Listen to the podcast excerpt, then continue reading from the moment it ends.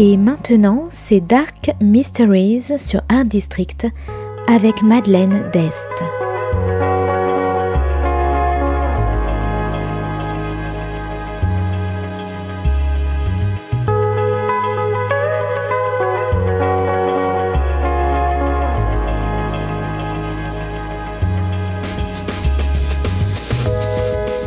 Welcome to Dark Mysteries, a book review show devoted to crime, mysteries, thrillers, and the dark side of human nature.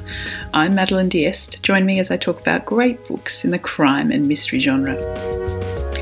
Today's book is The Story Keeper by Anna Mazzola, published by Tinder Press in 2018. Today's book is all about folklore, missing girls, and family secrets.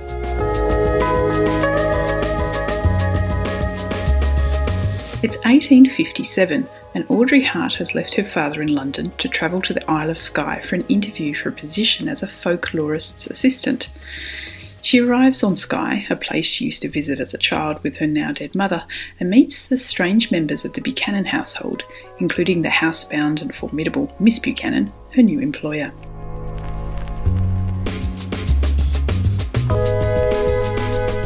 Audrey is sent out to collect the stories of the fairies from the local people, and despite her ability to speak Gaelic, the locals are reluctant to speak with her. Whenever she asks, they claim they no longer remember the stories. Then Audrey finds the body of a young girl, Isbel, washed up on a beach, a girl she recognises from the boat trip over to Skye. After her gruesome find, the local crofters begin to open up to Audrey, they tell her of the sluagh, angry spirits, the restless dead, who appear like a flock of black birds in the sky to come take the girls away. And they tell her tales of other missing girls from the island. When Audrey tries to raise the alarm with the local authorities, the police and the local minister are not interested in the stories, claiming that the girls have left the island under their own volition, like many others who are deserting the island for a better life elsewhere.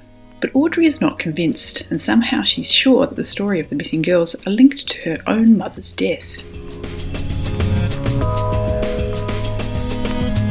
The Story Keeper is a delicious mix of historical fiction, folklore, and mystery. Audrey is a young woman acting rebelliously by leaving her family behind in London and questioning authority. She's torn between keeping her job with Miss Buchanan, finding the missing girls, and revealing the truth behind the secrets of her own past.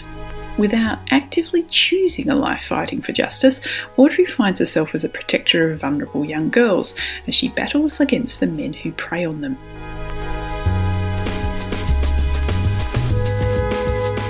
The story of the sluagh is fascinating and creepy, but what was creepier still for me was the realization that stories like The Restless Dead were, or could be, cover up stories for the real brutality happening within the community where rather than punishing the wrongdoers, the stories of the victims are explained away with folklore rather than facing the truth.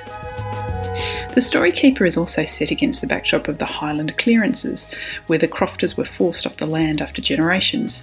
It's no wonder the locals from Skye were reluctant to speak with Audrey if they were being driven off their land at the same time.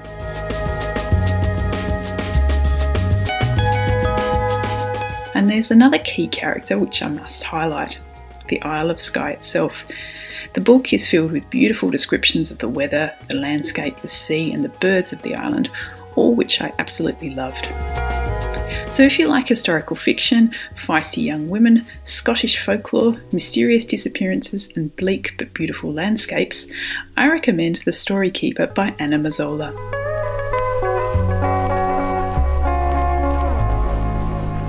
Thanks for listening to Dark Mysteries. If you have any feedback or want to say hello, you can contact me at Art District Radio by email at mde at artdistrict-radio.com.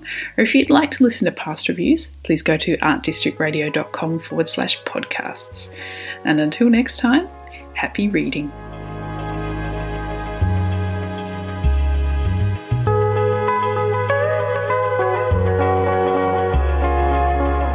C'était Dark Mysteries sur Art District, la chronique en anglais de Madeleine Dest qui nous vient directement d'Australie.